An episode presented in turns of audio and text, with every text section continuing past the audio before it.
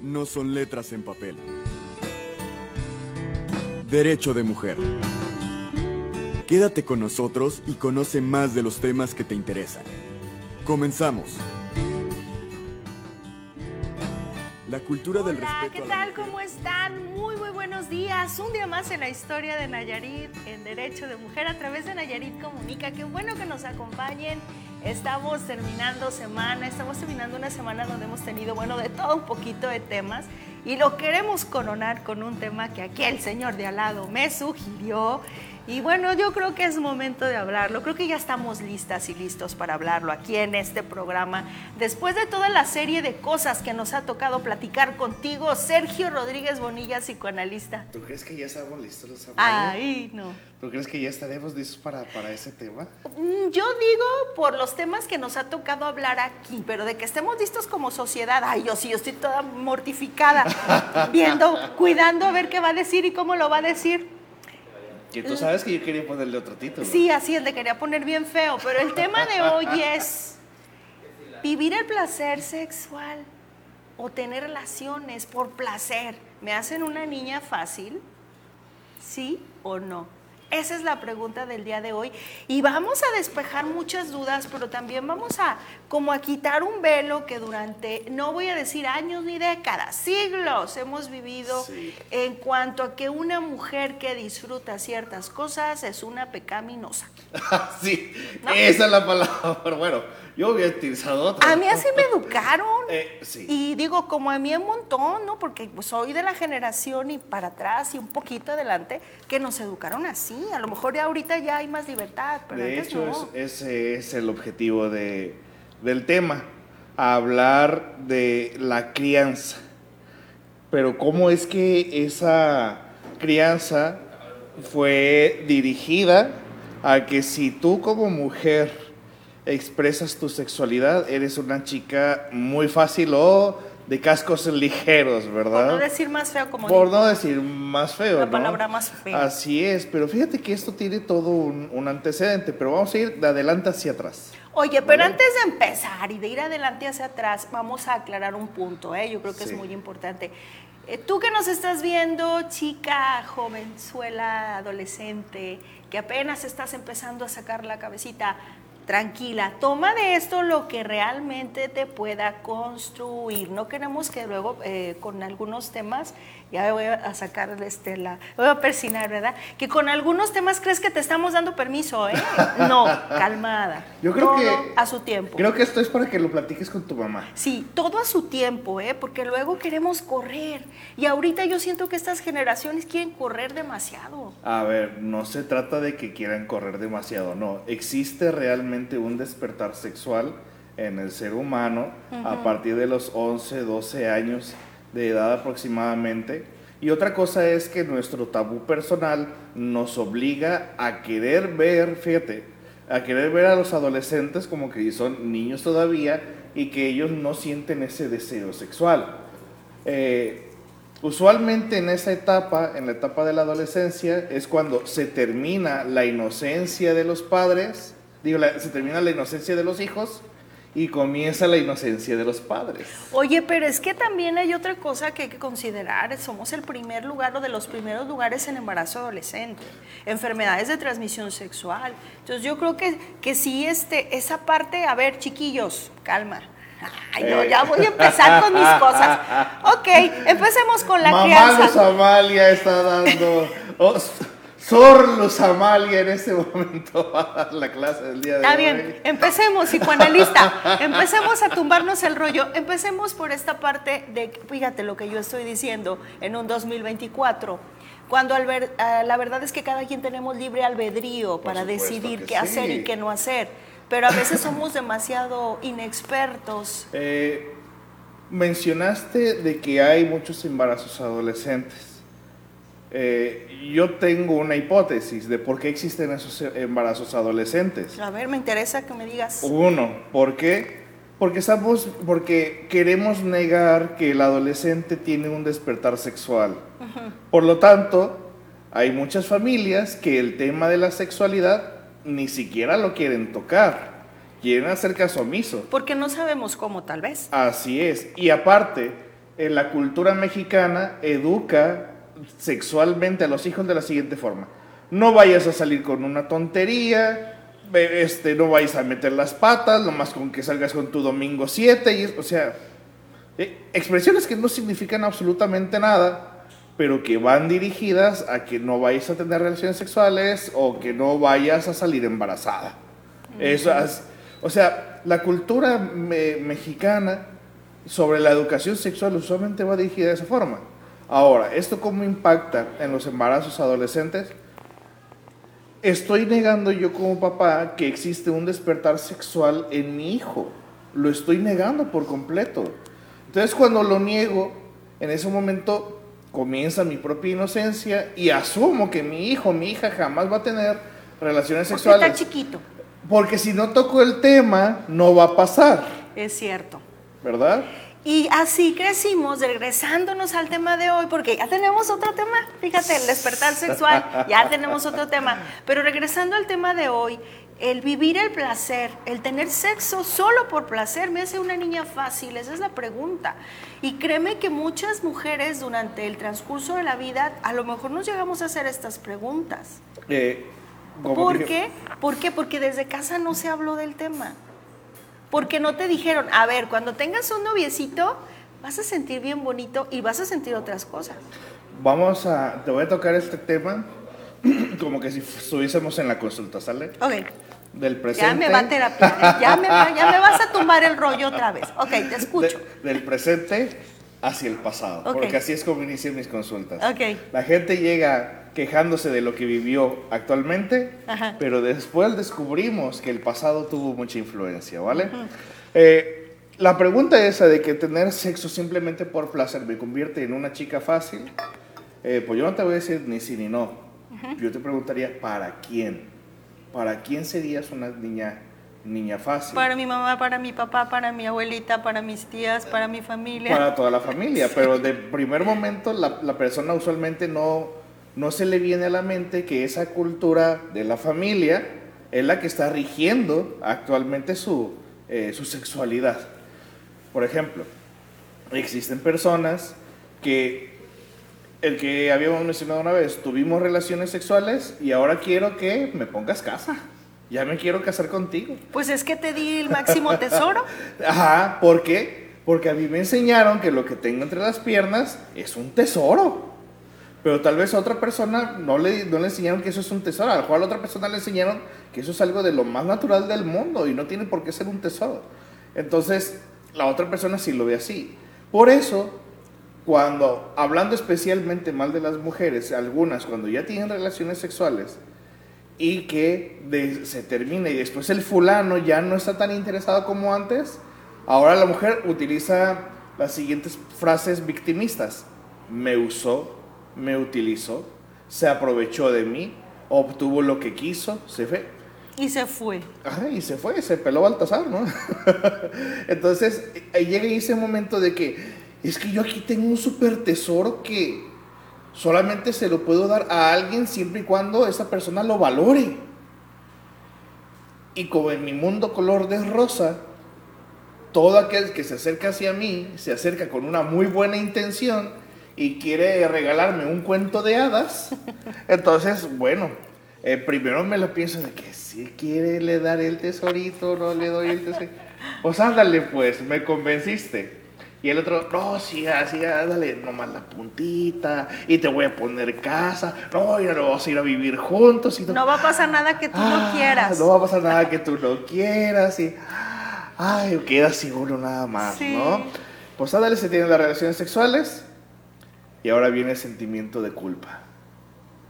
Es que tuve sexo con él, pero no estamos casados, no vivimos juntos. Ni mi novio es, puede ser. Ni mi novio es, exactamente. Fue, fue de una salida y, ay, Dios mío. Y ahí empieza el sentimiento de culpa.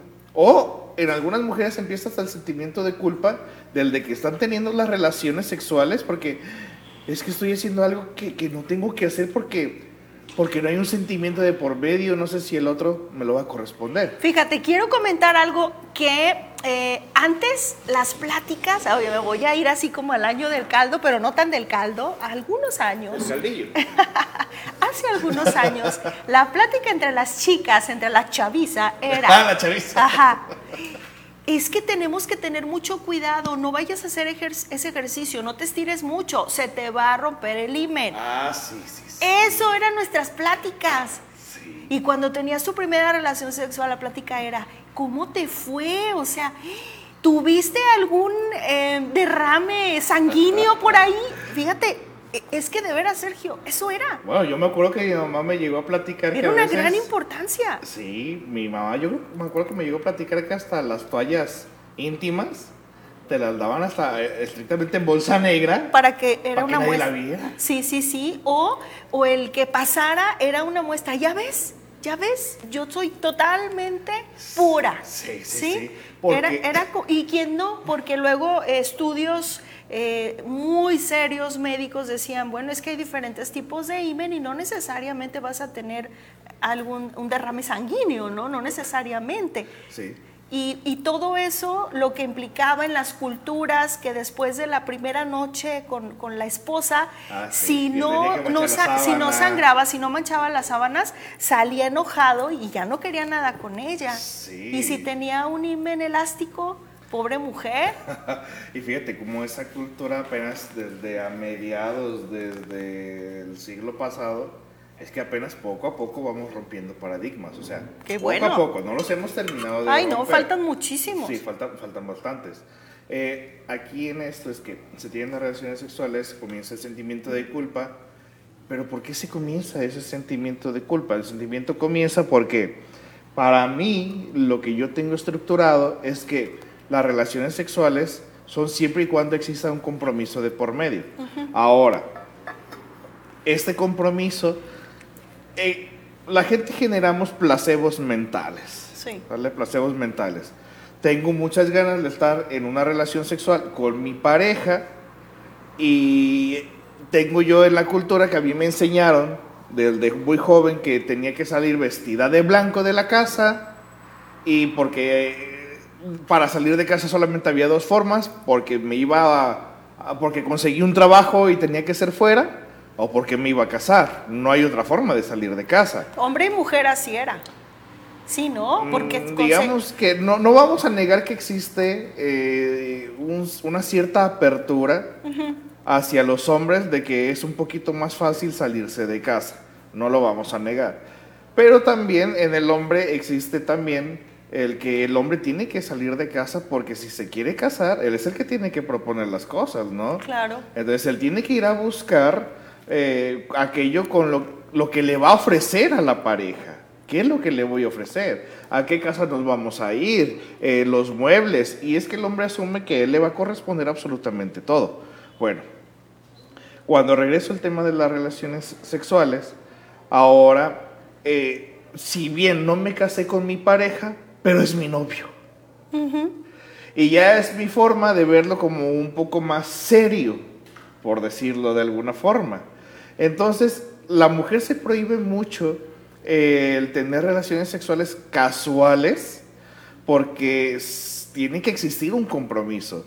Si no estamos casados, pues por lo menos hay que ser novios. ¿Verdad? Y así ya no me siento tan culpable, porque ah, fue con mi novio, ¿no? No fue con cualquiera. Así es. Es, es como un chaleco salvavidas. Sí, es que de hecho sí. ¿Ves? El título importa. Sí, importa. Bueno, para algunas más, habrá otras Sí, que tengan. hay algunas que tienen Qué bueno que sí. tengan esa libertad de pensamiento. Sí, para Pero- algunos tienen. pero muchas no. Muchas no lo tienen. Entonces, vámonos un poquito más para atrás todavía. ¿Por qué voy a creer que soy una chica fácil? Pues porque en casa me dijeron que solamente las chicas fáciles tenían relaciones sexuales. Solamente aquellas pip, son las que tienen ese sexo sin estar en un compromiso, sin estar casadas. Solamente las piruetas son las que salen embarazadas antes del matrimonio. Así es. Y lo que más me da miedo no es tanto el salir embarazada o el tener relaciones sexuales. Lo que más me da miedo es el juicio de mi familia. Ya sea porque papá dijo, yo no quiero que vayas a salir con tu Domingo 7. domingo 7 o porque mamá lo dijo. Quien lo haya dicho, se dijo en la familia. Y a veces esta es una cultura arraigada, ¿sabes de qué manera? Fíjate bien, ¿eh? Y tú me vas a decir si es cierto o no es cierto, A ¿eh? ver, vamos a Ah, ver. Aquí va el gol, A aquí ver. va el gol, ¿sale? Ay, ¿qué vas a decir? Fíjate bien. ¿Has visto esos casos en los que papá se fregó la rodilla Sí. y él quería ser futbolista? No pudo por lo mismo. Pero a su hijo lo lleva al fútbol y el papá se siente el director técnico y que dale por allá y que se mete a la cancha. Vive casi, su casi. sueño a Vive través su de su sueño. hijo, ¿no? Vive su sueño a través del hijo. Que, ándale tú y que es el delantero, que mete gol, ándale, pátela. Ah, bueno, así como el papá se proyecta a través del hijo y que, y que quiere vivir ah, su sueño a través de su hijo, pues ¿qué crees? ¿Qué? Que mi mamá no llegó al altar, no llegó, no salió vestida de blanco, A lo mejor se la robó mi papá. se la robó mi papá porque se usaba eso. Se usaba mucho eso. Antes de casarse se la robaban. Fíjate, antes decían, se Sí, la sí. robó, lo que nosotros ahora llamamos secuestro. El secuestro antes estaba muy romantizado. Y no creo que se la robara para meterla a un castillo y ahí- Eh, ya que no, nos, creo que para tenerla como una muñequita ya en que nos parada. casemos, me acerco. ¿No, verdad? Por, no, por eso, por eso todo el mundo sabía que si ya te había robado el novio y regresabas, Eras impura. ya eras impura de... Ay, Dios. Aunque tú por más que juraras, mi novio no me tocó ni siquiera una uña sin mi autorización. O sea, yo lo autoricé. Exacto. Entonces la familia no te creía. Bueno, regresando al punto de el papá que se fregó la rodilla, pues ¿qué crees? Que mamá no llegó virgen al matrimonio. Eh, tal vez hasta ya llegó con la pancita. O con hijos, a veces se casaban. O- o con Ya, hijos, con- ya eh, tenían exacto. hijos la- entre la pareja, ¿sí? ¿verdad? Se casaban Entonces, después. como yo no logré el objetivo de salir vestida de blanco, así como el papá que no logró ser futbolista, yo quiero que mi hijo lo sea, entonces yo quiero que mi hija sí llegue vestida de blanco. Entonces es el sueño de la madre, el que se tiene que vivir. Por eso me enfoco muchísimo en ti. Una vez que ya sé que tienes un despertar sexual y te comienzo a meter muchísima culpa de que si llegas a salir con tu tarugada, te va a pasar esto y solamente las mujeres fáciles hacen eso y solamente las chicas que no se dan a respetar son así. Y, y tú si quieres ser alguien, Respetable, sí, que valga. Que Porque valga. luego sientes que no vales ya. Porque la familia te dice que si una vez que tronaron el chicharito, ya no vales. Pero ahí te va otra peor. Luego se enamora uno del príncipe ese azul que te platicaron que existe y luego te, te das cuenta que es un sapo, pero pues tú ya te entregaste a él, como dicen, ya te metiste con él o como le quieras llamar, pues ¿cómo lo vas a dejar si ya no eres digna, Exacto. pura, si ya manchaste el apellido? entonces, entonces ahora a fuerzas te tienes que quedar Pues con sí, ese. pues te tienes que quedar y hasta casarte. Así Y es. el día que te cases ves el anillo y dices, ay, ya cumplí, ya no me molesta. ¿Por qué? Porque si no te quedas con él, ¿eres una qué? Eso, Ahí está. una, una niña fácil. Así es. Una niña fácil. Entonces- Una niña fácil que alguien más, porque ahí es lo más cruel de la película. Que como ya tuviste esta experiencia, luego los galanes que siempre hay por ahí, ay, pues no tiene nada que perder. Pues me le acerco para seguir jugando. Exacto, pues. ¿No? Pero. Ay, no, es que son bien crueles ustedes los hombres. Por eso nos obligan a, a sentirnos pecaminosas. Ay, sí es cierto. Eh, fíjate que. Túmame el rollo, a ver si eh, puedes. No es tanto el hombre, porque ¿quién te enseñó que ser así era malo? ¿Papá o mamá? Pues en la casa, pues, pero Usualmente, como te digo, como es el sueño de mamá, pues la mamá es la que continúa con esa tradición. Ahora que si la gente comienza a salir con sus cosas, es que es el patriarcado que te dice que tiene que ser. A ver, sea quien sea, la mujer, al menos en este caso, lo sigue perpetuando de esa forma. Sea quien sea, lo sigue perpetuando de esa manera. Entonces, claro que el poder satisfacer ese deseo sexual va en contra de una cultura en la cual obviamente mi mamá no me dice que fue su sueño, como mi papá quiso su sueño de ser futbolista, mamá no me lo dice. Solamente me lleva por el camino para que yo sea ni siquiera lo que mi mamá quiere que yo sea, lo que quiere mi abuelita que seamos. O mi tatarabuela. Sí, porque si mi mamá no lo logró, ¿de quién, ¿por quién fue castigada? Por su madre. Entonces fui muy castigada. Entonces ahora que yo soy la siguiente generación, mamá, ¿qué va a hacer? Va a hacer hasta lo imposible para que tú sí vas a cumplir con el sueño de tu abuela. Lo que pasa es que uno como madre siempre quiere que tus hijos sean felices, entonces crees que con lo que tú traes de ideas, sí. que con eso les vas a construir el mundo de caramelo, en los que nada les va a pasar y todo va a estar bonito y pues eso no existe. Pero pues en base a eso estás educándolos y a las niñas más, ¿no? En todas esta serie de ideas de, no, una, una señorita no se sienta así, una señorita no, no va con los amigos a andar chacoteando, nos decían por ahí, ¿verdad? Tú sentadita, este, bien propia.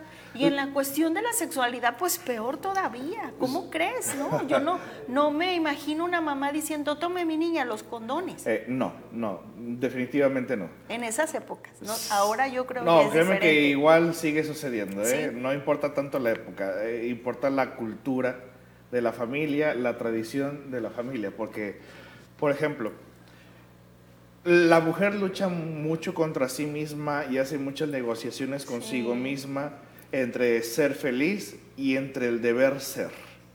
El deber ser viene de la ética familiar. Sí. Y el deseo, el placer, el ser feliz es más lo moral y mi deseo de estar en nuestra, en nuestra nueva sociedad. Todo el tiempo la mujer está en un debate consigo misma. ¿Qué está bien? ¿Qué está mal? ¿Qué es lo correcto? ¿Qué es lo incorrecto? Entonces, la mujer es la primera en censurarse por toda esta ideología que ya tiene de con quién tienes que quedar bien. Lacan, un psicoanalista francés, lo mencionaba. Satisfacer el deseo del otro. Mi deseo es el deseo del otro. ¿Qué significa eso para Lacan?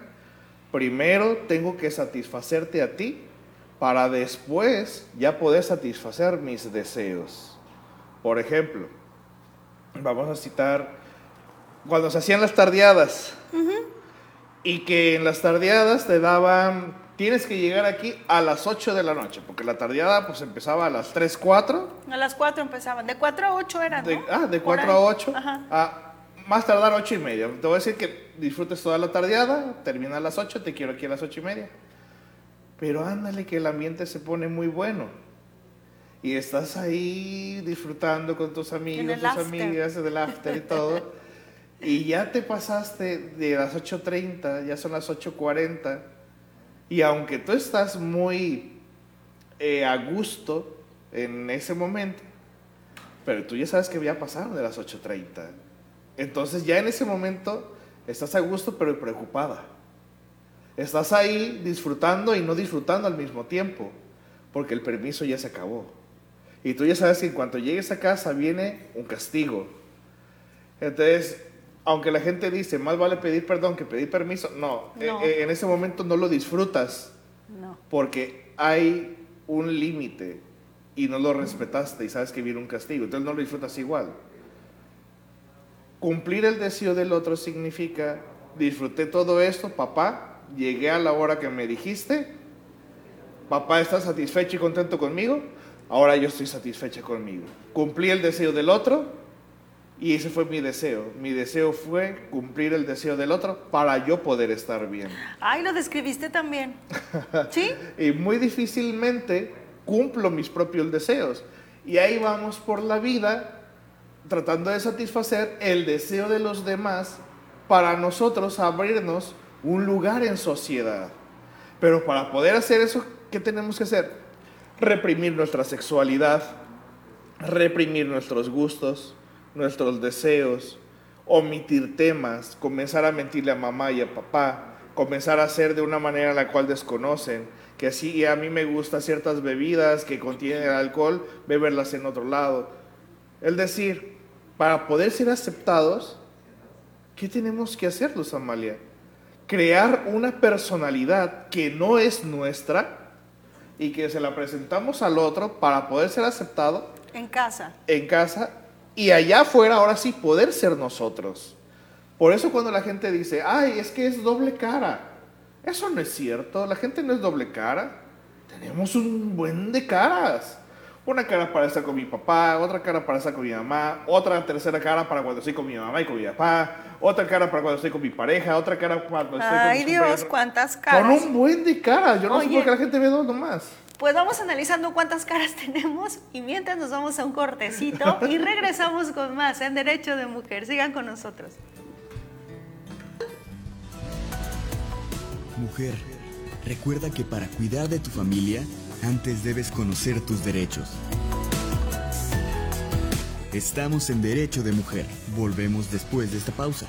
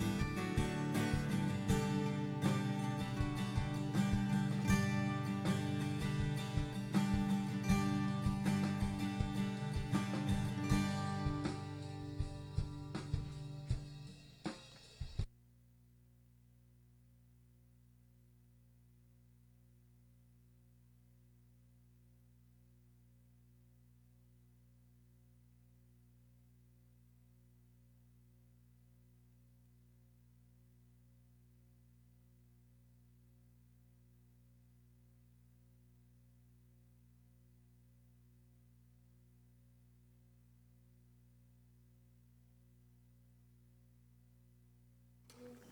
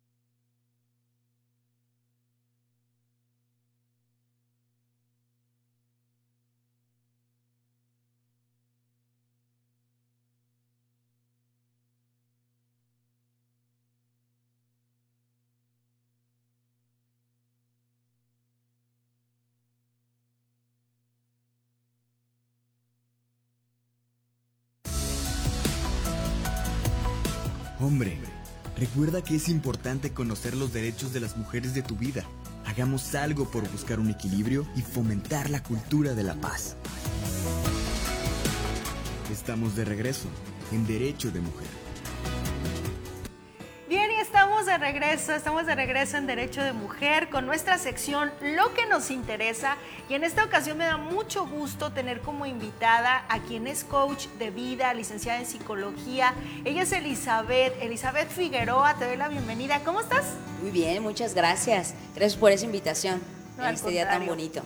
Qué bueno que viniste, oye, para que nos ayudes a contrarrestar aquí lo que anda diciendo el señor Sergio. No, no es cierto. Sí, buenísimo, un tema, un tema mañanero. Oye, vas a tener un taller conferencia y está súper buenísimo el tema. Mujer, fija tu amor, me encanta. Somos amor. Prácticamente el amor lo hace todo. Ahorita estábamos escuchando un poquito del tema y el amor lo necesitamos para todo. Necesitamos seducirnos todos los días. Mujer, fija tu amor, realza la unión. Somos mamás, somos colaboradoras, somos emprendedoras. O sea, la mujer es la maestra de vida, hace, hace un rol impresionante pero el amor es la parte fundamental. Ejemplo, si no estoy motivada, ¿cómo le voy a dar el beso a mi hijo de buenos días? Si no estoy motivada, ¿cómo le voy a decir a mi esposo, buenos días, cariño, ¿cómo estás? Necesito sentir esa chispa. El amor hoy en día, yo decía hace poquito, es increíble que el amor mueva masas, es increíble que el corazón, el órgano que, que decimos, pues es que el corazón, has escuchado la frase donde dice, el corazón y la razón no se ponen de acuerdo, entonces yo sufro mucho.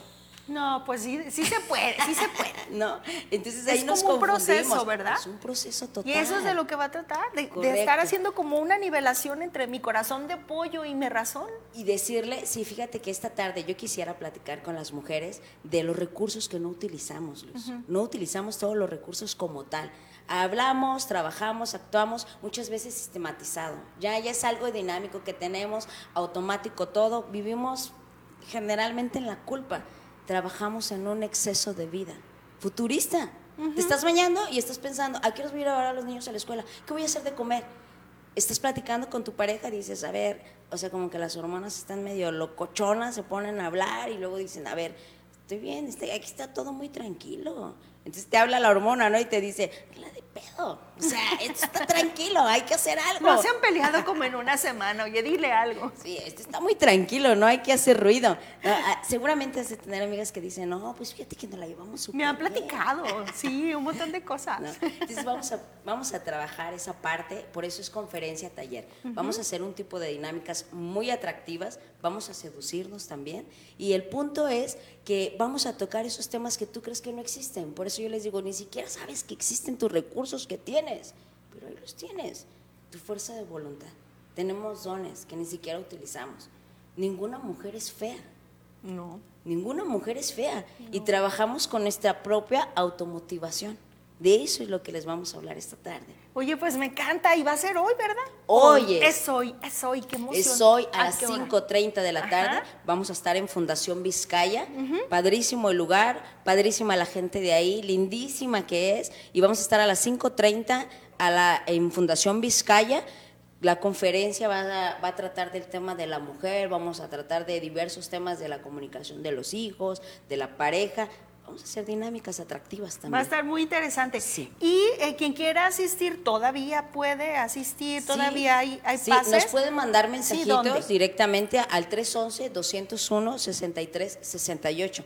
Ahí se pueden reportar con nosotros y que nos digan las personas que escucharon o que vieron acá esta entrevista y les vamos a hacer por ahí una cortesía. Ándeles, ándeles, pero pues luego, para luego es tarde como dicen porque vale la pena el trabajar con nosotras, con, ese amor propio, con esos recursos y herramientas que sí están ahí, pero luego no las queremos sacar. porque nos da miedo? porque nos da pena? Sí, es que estamos muy confundidas. No vamos a hablar, te voy a ser muy sincera. Tengo mis nenas preciosas que me acompañan acá y me dice la mayor, mamá, nada de feminismo, ni que esto, ni que el otro Día Internacional de la Mujer. No vengo a hablar de que seas una mujer machista, feminista, ni que seas lo contrario, no, que es lo normal y lo anormal. Lo estaba escuchando. Necesitamos ser mujer, mujer maestra de vida. Se está conmemorando el Día Internacional de la Mujer, pero para ser una mujer emprendedora en ti misma, primero que nada hay que vender la idea de que tú puedes ser una mujer trascendental, primero contigo, ámate a ti, ¿Cómo puedes amar a los demás? Es más, ¿cómo puedes empezar otra relación si ni siquiera has aprendido a amarte a ti? La base de todo es el amor, no cabe duda. Entonces hoy 5.30, Fundación Vizcaya, que se encuentra ahí en el centro, Centro. en la calle Hidalgo. Es Hidalgo. Hidalgo, ¿verdad? Así Entre es. San Luis y Zacatecas. Si Así no, es. Si no me equivoco. Así es. Sí, son lindísimos ahí en Fundación Sí. Vizcaya. Eh, saluditos. Saludos pues, a Judith. Mucho éxito. Muchísimas gracias, Mucho gracias por el espacio No, gracias y por por ahí venir. nos vemos. Esperamos. Te vamos a comprometer, contar. a comprometer para que vuelvas, ¿eh? Con un tema, Gracias. Claro que sí, me Ya encantaría dijiste, compartirlo contigo. dijiste. Muchísimas gracias No, por la gracias invitación. ti, Ahí nos pues. vemos a las 5.30 de la tarde. Ok, pues ya tenemos la invitación. Vámonos directamente con Carla Viene Casillas. Sí, nos vamos a anécdotas de mamá. Anécdotas de mamá.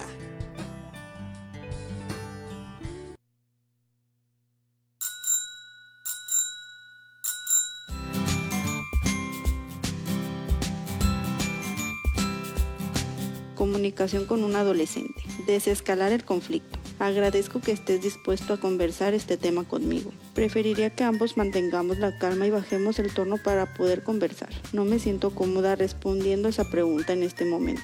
Dame un tiempo para pensarlo. Lo que intentas decir es eso, parafrasear lo escuchado. Quiero saber si estoy entendiendo correctamente. Estoy aquí para escuchar y saber por qué te sientes de esa manera. También espero que luego tú me escuches. Soy Carla Casillas. Anécdotas de mamá.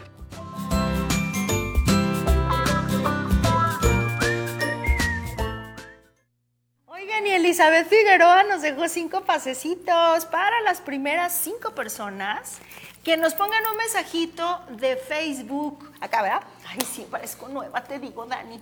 Ah, Bueno, que nos pongan un mensajito de Facebook y nos digan, aquí estoy. Nada más eso. Aquí estoy, estoy viendo el programa. Puede ser un mensaje de Facebook Nayarit Comunica o el Facebook Luz Amalia Barro, dependiendo dónde nos estés viendo de estas dos plataformas. Mándanos mensajito y a las primeras cinco personas, miren, aquí está el pase. ¿Cómo lo pueden recoger? Aquí mismo en Nayarit Comunica, en Victoria 213, entre Querétaro y León. Personalmente se los estaré entregando si vienen ahorita en la mañana, ¿sí? Bueno, vamos a ver, vamos a ver ahorita en, en los grupos los mensajitos porque ya hay. Ya Oye, tenemos mensajes. Oye, Sergio, te quedaste este con eso de que somos muchas caras y ay, caray, es cierto, eso es cierto. Silvia Cristina Mercado Flores, qué buen tema, buenos días. Hola, preciosa. Em, Juan Delgado, excelente programa, saludos, saludos también para ti, Juan. Javier Ayala, buenos días desde San Diego, California. Luz Amalia, muy buen tema, muchas gracias. El ser humano es un luchador, le dicen el mil caras. Sí. Me encanta. Tienes Sí, razón, sí, sí. Javier. Oye, sí. Oye, de verdad, lo voy a reiniciar porque luego me encuentro con mensajes ya que pasaron los programas y todo que no leí porque pues no me salieron. Yo tengo aquí una pregunta Tengo que traer una de tablet. Jorge Alonso López Carrasco. A ver. Dice, pregunta, ¿en la crianza de adolescentes aplica que los padres den libre uso de derechos y personalidad? ¿Quién o los padres son quienes ponen límites? Eh, Buena pregunta. No sé si va dirigido especialmente al tema de la sexualidad, pero una cosa sí queda bien clara. Creo que los padres evidentemente ponemos límites, pero otra cosa es poner ya restricciones que son cosas muy diferentes, muy, muy diferentes. El poner límites es que primeramente tengo que aprender a reconocer que mi hijo, mi hija va creciendo, se va desarrollando y va teniendo necesi- nuevas necesidades, mayor espacio social, mayor vínculo vital y, y tengo que aprender como papá que ese desarrollo se da en mi hijo y en todos los seres humanos. Por lo tanto, el poner eh, límites eh, tiene que ir con el hecho de conocer la esencia de la- del adolescente y saber cuáles son sus nuevos parámetros. Ahora, una restricción sería que yo quiera tratar a mi hijo que tiene 15 años como que si tuviese 8 y ponerle los mismos límites como que si tuviese 8 años. Eso no es posible. Tengo que reconocer que mi hijo va creciendo, va evolucionando, así como lo hice yo. Y, va a y si tú no le das los espacios, va a buscar cómo. Va a buscar el cómo, de todas formas. Sí, y además, eh, cuando comienza el despertar sexual, o sea, quieras o no quieras, ese despertar sexual va a iniciar. Quieras o no quieras, por más que te niegues a creerlo, por más que, por más que ignores el tema, por más que consideres que eso no va a pasar, va a pasar. Y en mujeres también, y no nada más en los hombres, porque ah, es que los hombres despiertan No, no, antes. en Las- hombres y mujeres, a lo Las que me refiero. mujeres también despertamos, Y ¿no? es que existe un nivel de información tanto raquítica, porque hay gente que cree que si yo le hablo de sexualidad a mi hijo, le hablo de métodos anticonceptivos, le, le hablo de todo eso, la gente dice, es que siento que si le hablo le voy a dar permiso. A ver, espérate. La primera vez que tú tuviste relaciones sexuales, ¿lo hablaste con tu papá? ¿Con tu mamá? No. Fuiste y lo hiciste. En una encuesta sobre el comportamiento sexual de los mexicanos, el 84%, fíjate bien, ¿eh? el 84% de los mexicanos tuvieron sexo antes de casarse. El 84%. Y de ese 84%, el 80% no le dijo a su familia, ya tuve mi primera relación sexual. Y luego la edad promedio de relación sexual era antes de 15 y ahora ya bajó a 13, 14 Entre 13 y años. 15 años. O sea, imagínense cómo ha evolucionado este tema. Pero regresando a hacer eh, o tener relaciones o tener sexo por placer me hace una niña fácil. Yo quisiera preguntarte, dentro de tu consulta, dentro de las experiencias que has tenido con tantas mujeres en consulta y con tantos temas, este, el de no quiero sentir que soy una niña fácil, ¿qué tanto ha afectado la vida de una mujer que te ha tocado tener en consulta? ¿O, o qué, qué ejemplo nos tienes hoy? Porque siempre nos compartes. Ah, eh, se vuelven neuróticas. Real, o sea, en el buen sentido de la palabra. En el buen sentido de la palabra clínica. Muchas mujeres con, con esta, eh, este estilo de crianza, lo voy a llamar, y este estilo de aprendizaje y de educación sexual, se vuelven neuróticas. Tienen un comportamiento muy neurótico. ¿Por qué? Porque si no se hizo de la manera en como yo deseaba que se tiene que hacer, son mujeres que se comportan muy controladoras. Tiene que ser como yo digo, porque a mí me enseñaron que tiene que ser todo de esta forma. Entonces se vuelven muy controladoras, son muy ansiosas, son de estar supervisando absolutamente todo, que todo te salga a la perfección. Y por si fuera poco, ¿qué crees? ¿Qué? se autoprohíben el cometer errores, porque si cometen, generan una fobia a los errores. De- y si me equivoco, tienen un miedo increíble a equivocarse. Tú estás metiendo cámaras en las casas de las personas, se me hace. Fíjate que no necesito hacerlo porque las cámaras solitas llegan a mi consultorio y me lo platican. Es cierto. Y, y creo que ha de ser cosas que se repiten mucho, ¿no? Con, con muchas Eh, mujeres. ah, ahí está la situación. consulta. ¿Sabes cómo lo veo yo, Luz Amalia? A veces lo veo de la siguiente forma. Llega una persona conmigo al consultorio y me platica el mismo caso que vivió otra persona y otra persona. Haz de cuenta, es el mismo caso en mil personas. Lo único que cambia son los personajes. Ajá. Pero es el mismo caso, idéntico. Entonces, pues ya se me hace fácil. Ah, mira, pues dale por aquí, dale eso, a ver, ya, a ver, pregúntate eso. Ay, usted sabe mucho. No, es que ya han llegado muchos como tú.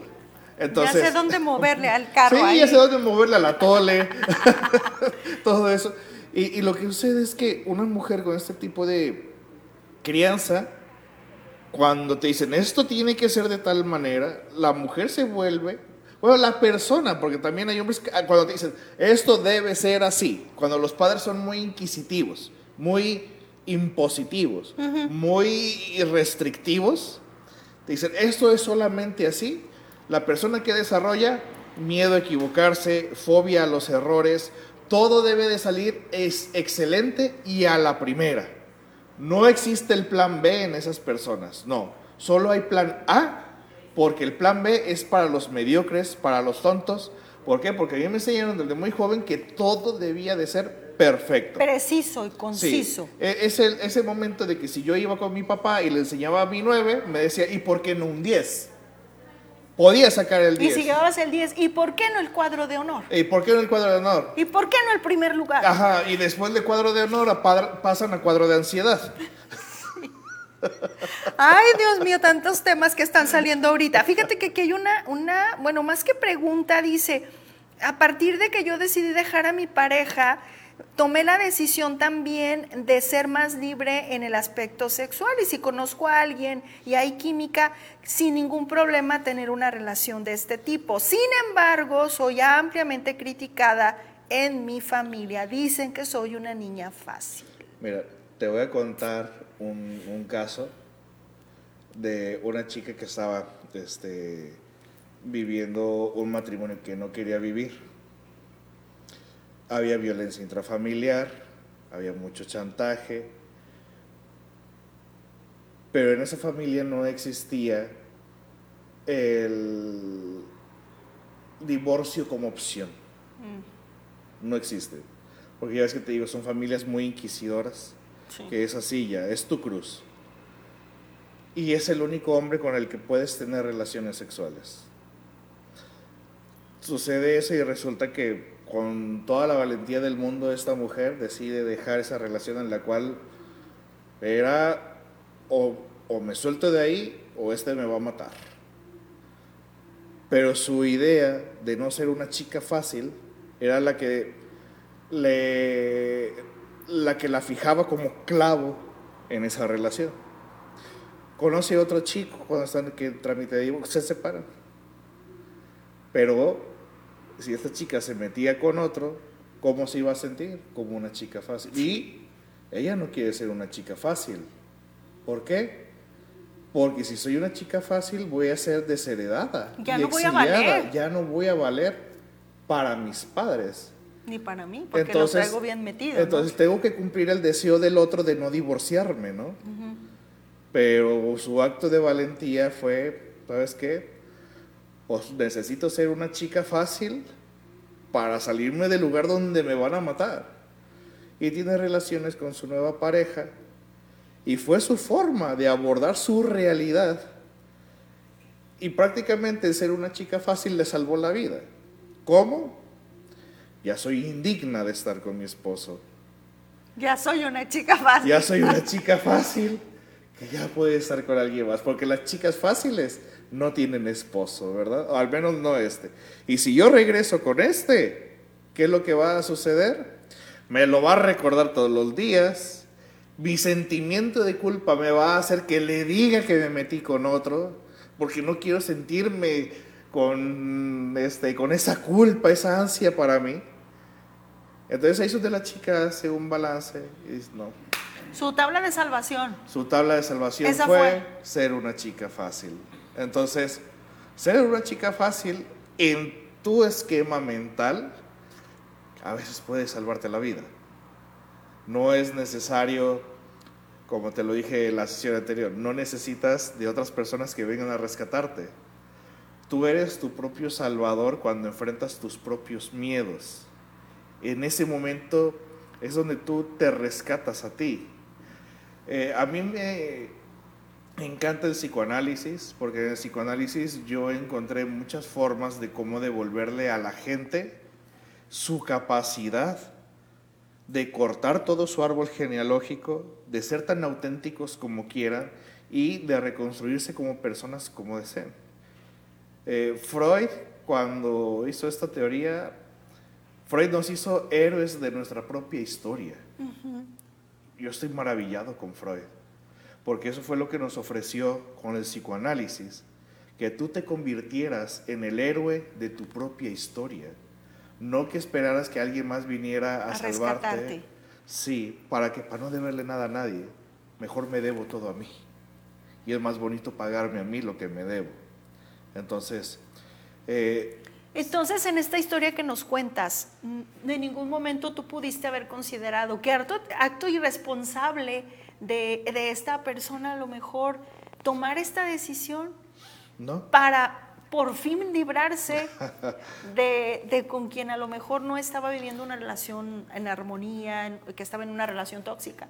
La estructura mental en el momento de la persona era lo que le permitía tener sus alcances de ese momento. Y no podemos castigar a una persona por no haber pensado diferente en ese momento. ¿Por qué? Porque su crianza, su cultura, su aprendizaje, eh, su alrededor fue lo que generaron la persona que es. Entonces no podemos culpar a alguien por no pensar como nosotros, por no pensar diferente. Fue su estructura mental, como estructuras mentales tenemos todos de por qué hacemos las cosas porque las hacemos. Y ella se convirtió en su propia heroína cuando decidió hacer ese acto en el cual, con el cual traicionaba por completo la cultura familiar.